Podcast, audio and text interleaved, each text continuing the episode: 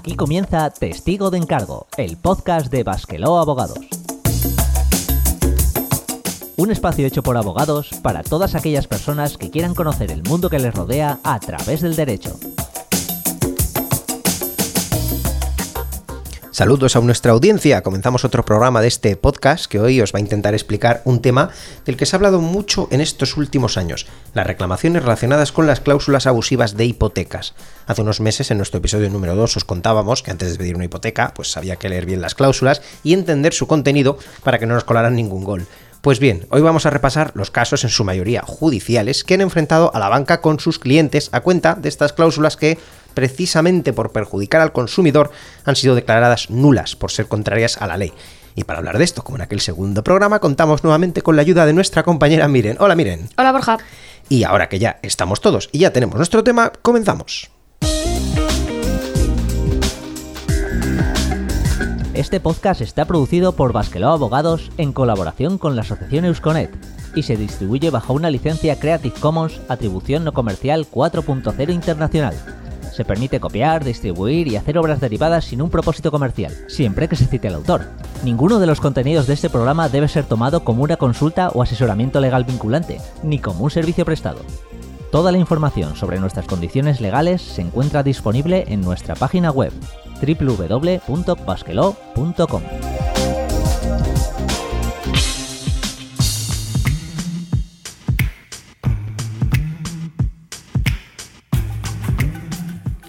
Pues nada, abrimos la primera parte de este podcast que ya conocéis que es el glosario, donde hacemos pues unas pequeñas definiciones, introducimos los conceptos que vamos a manejar durante este programa y que vienen hoy de la mano de nuestra compañera Miren.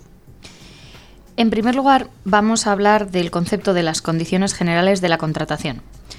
¿A qué le llamamos condiciones generales de la contratación? Sí, se llama así a todas las condiciones de un contrato que no hemos tenido opción de negociar con la parte contraria. En derecho a esto se le llama un contrato de adhesión. ¿Por qué? Porque no te dan opción de cambiar el contenido, o lo tomas o lo dejas. Además de ello, se les llama generales, porque la empresa, en este caso los bancos, los utilizan de manera generalizada para todos sus clientes. Es decir, que no te lo ponen a ti por ser tú ni por tus circunstancias, sino que forman parte de la práctica habitual de la entidad. Por resumir, y como la mayoría ya se puede imaginar, pues tú cuando vas a pedir una hipoteca, pues sí que es cierto que puedes negociar con el banco las condiciones que a ti más te importan, pues cuánto dinero te van a dar, cuántos años, cuál va a ser la cuota, pero el día que firmes en el notario, pues te vas a encontrar delante de ti un contrato muy amplio y mucho de lo que viene en él no te habrás informado todavía. Precisamente sobre esto, sobre este tipo de condiciones, hablaremos hoy. En segundo lugar, deberíamos aclarar el concepto de qué es cláusula abusiva.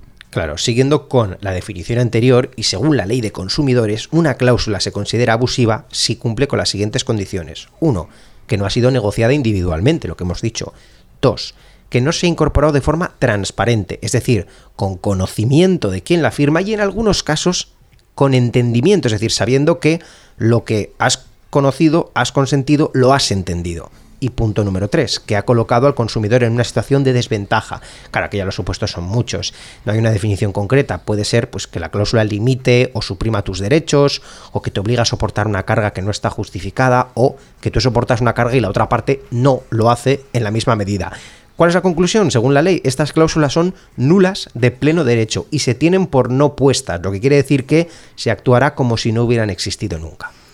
Y por último, ¿qué son las costas judiciales? Claro, como hemos dicho, estos asuntos suelen acabar en la mayoría de casos en los juzgados y tribunales y ahí es donde encontramos esta regla.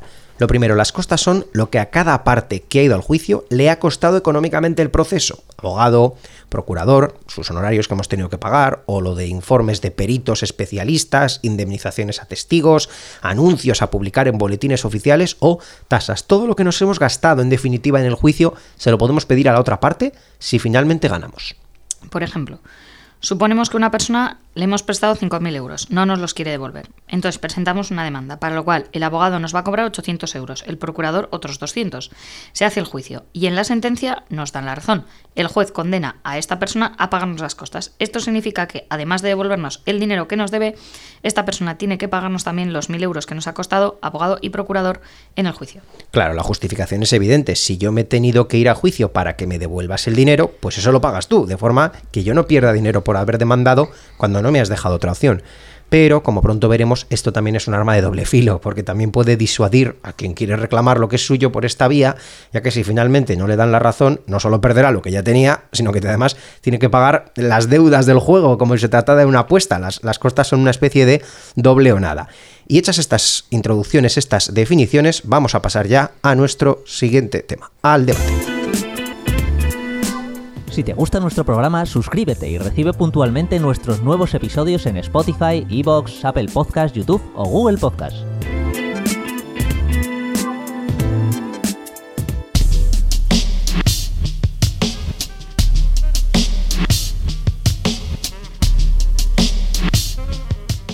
Comenzamos ya nuestra sección de debate, hoy hablando de hipotecas y cláusulas abusivas. Y lo primero, pues antes de empezar, creemos que es necesario hacer un pequeño repaso de todas las cláusulas que han dado lugar en nuestro país a las reclamaciones más habituales. Empezando pues, miren, cuéntanos, ¿cuál es la primera de ellas? La primera de la que debemos hablar fue la cláusula suelo. Como se suele decir, con ella empezó todo. La cláusula fue declarada nula por el Tribunal Supremo el 9 de mayo de 2013. Muy simple. Lo que decía era que el tipo de interés del préstamo nunca iba a poder ser más bajo que X. Dependiendo de cada hipoteca iba de un 1,5 hasta un 4,5. Esto supuso que muchos clientes no se pudieran beneficiar cuando bajaban los tipos de interés y por lo tanto pagaban más de lo que les había correspondido. Por otro lado, también han sido importantes las cláusulas de gastos. Sobre estas estuvimos hablando también en nuestro segundo programa. Y es que ahora con la ley hipotecaria de 2019 ya está claro a quién le toca pagar pues, los gastos más habituales de una hipoteca, como es el notario, el registro, la tasación o los impuestos. Pero antes de que esta ley saliera, no había ninguna ley que lo dijese expresamente y el banco siempre le hacía pagarlos al cliente. Otra de los, otro de los conceptos más llamativos es la comisión por amortización de posiciones deudoras. También la mencionamos en el segundo programa.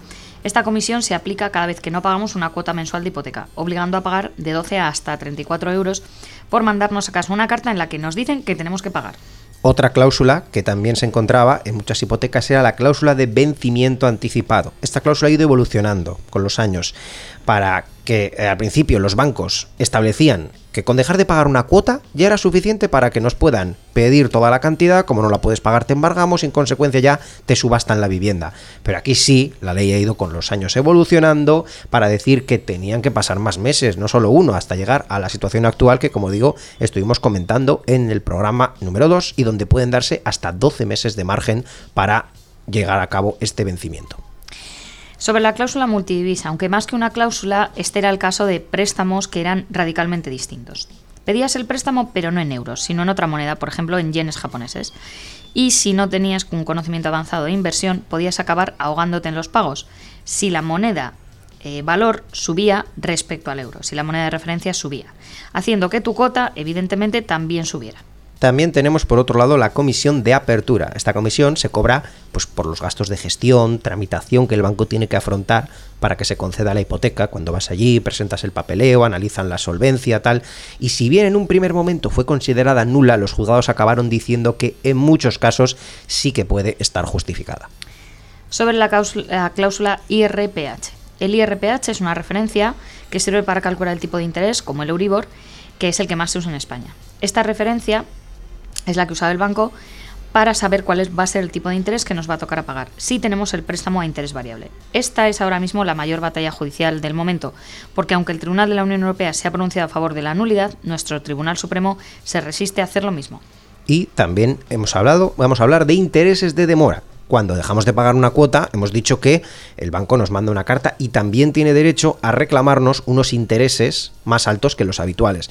El problema es que hace años se ponía un interés excesivo, del 15, el 20, incluso el 25%, y eso, al igual que con el vencimiento anticipado, se ha ido moderando. Hoy ya ese interés no puede ser superior en dos puntos al interés habitual. Por ejemplo, si tenemos la hipoteca fija al 2%, no nos podrán cobrar más de un 4%.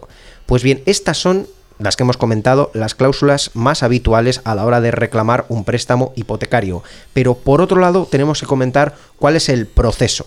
En primer lugar, el proceso que tendríamos que seguir si queremos reclamar a una entidad financiera es presentar una reclamación como tal, por escrito, lo normal, ante el servicio de atención al cliente. Es decir, mediante un escrito sellado, mediante una carta, una reclamación oficial, les diremos qué cláusulas consideramos que son abusivas de todo este listado. Vamos a tener que analizar nuestra escritura para ver si algo de lo que hemos mencionado está allí y en función de eso veremos si el banco nos responde o nos indica si tenemos algo de razón, si está de acuerdo con nosotros. Miren, ¿qué pasará si el banco mm, no, no está de acuerdo con lo que vamos a hacer?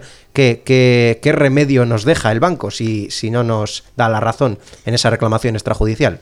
Pues que evidentemente tendremos que ir a la vía judicial, porque ya no nos queda más camino de negociación con el banco. Claro, efectivamente. Entonces, tendremos que presentar una demanda ante unos juzgados que además con el tiempo se han ido especializando, más que nada porque ha habido un aluvión de demandas, se han presentado un montón y eso obligó al gobierno, a las administraciones a crear unos juzgados especializados en cláusulas abusivas que están recogiendo todas las demandas de este tipo y que en algunos casos incluso no dan abasto, han tenido que crear otros juzgados paralelos para que les hagan el trabajo. El caso es que con el tiempo estos procedimientos salen adelante y las sentencias definitivamente acaban en muchos casos, diríase que en la mayoría de los casos, dando la razón a los consumidores u obligando a devolver las cantidades. Pero claro, la problemática no se termina ahí. En muchos casos el, consumidor eh, tiene que esperar unos cuantos años a que se pase el proceso. También en algunos casos el banco decide recurrir, se pasa un poco más de tiempo. Es decir, se acaban ganando, sí, pero eh, hace falta un, un tiempo para que se consiga. Y como ya hemos dicho al principio, también está el tema de las costas. Las costas, como ya hemos dicho, es una cantidad que obligan a... Eh, podemos conseguir que el banco pague si ganamos la demanda. Pero como ya hemos dicho, puede ser disuasorio. Muchos pueden pensar, no, no, si el banco me, me dice que no, yo no voy a demandar, porque ¿y si pierdo? Pues si pierdes, evidentemente el problema que vas a tener es que vas a tener que pagar al abogado y procurador del banco. Y muchas personas dicen, pues mira, no me voy a arriesgar a eso. Pues nada, hasta aquí terminamos nuestra sección de debate y vamos al consultorio legal. Si quieres participar en Testigo de Encargo, escríbenos a nuestro correo electrónico info.basquelog.com. También puedes contactar con nosotros en Facebook o en Twitter. Somos arroba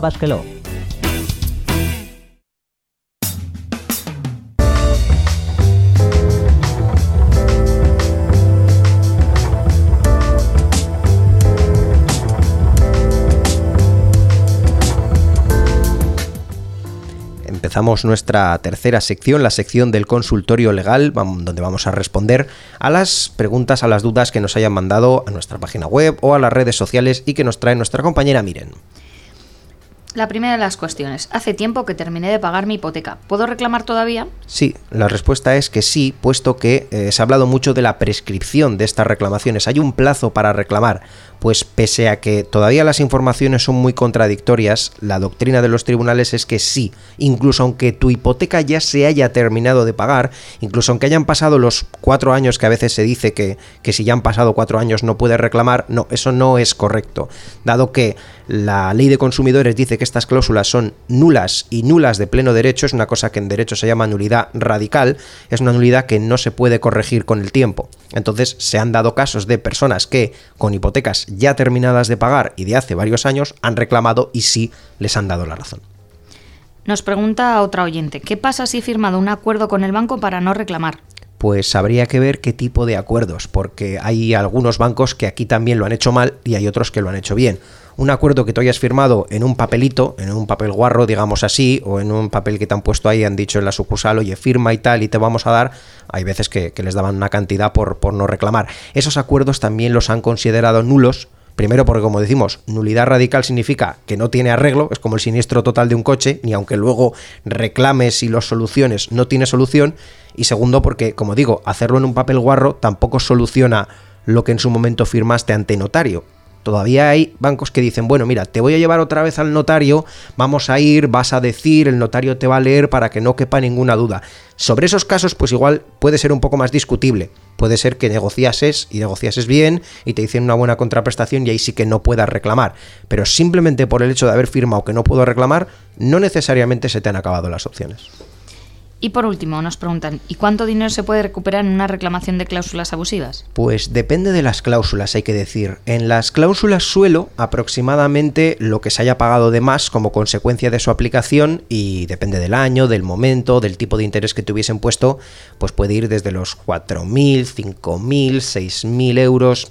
Es, es, un poco más, más eh, difícil de cuantificar. En las hipotecas multidivisa puede ser un montón de dinero, ya que, eh, como digo, depende de en qué divisa estuviesen, pues las diferencias pueden ser realmente abismales. Y las más habituales, las que todo el mundo tiene, que son las de gastos, normalmente entre notario, gestoría, registro y tal, se solían pagar aproximadamente unos 600 a 800 euros, quizá con los intereses de demora se pueda llegar a 1000. Este es el mayor problema de estas reclamaciones, que hay gente que dice, pues, pues este dinero no me saca de pobre, no me compensa lo que decíamos antes con lo de las tasas, no me compensa ir a juicio por ganar esto, pues efectivamente esa puede ser la argumentación de más de una persona. Pues nada, y en vuestro caso, si no habéis preguntado, si todavía os estáis preguntando cosas, os recordamos que nos podéis hacer llegar vuestras dudas, preguntas, utilizando nuestro email, nuestro formulario web o escribiendo a nuestras redes sociales.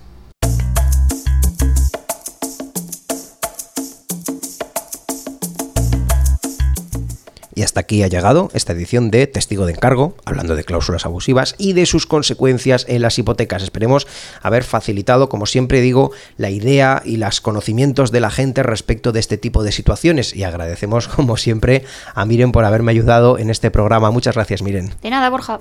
Y por supuesto, gracias también a los oyentes, que ya sabéis que podéis contactar con nosotros, hacernos llegar vuestras dudas, sugerencias en nuestra web www.basquelau.com, nuestras redes sociales, donde podéis seguirnos, estar al tanto de nuestras novedades.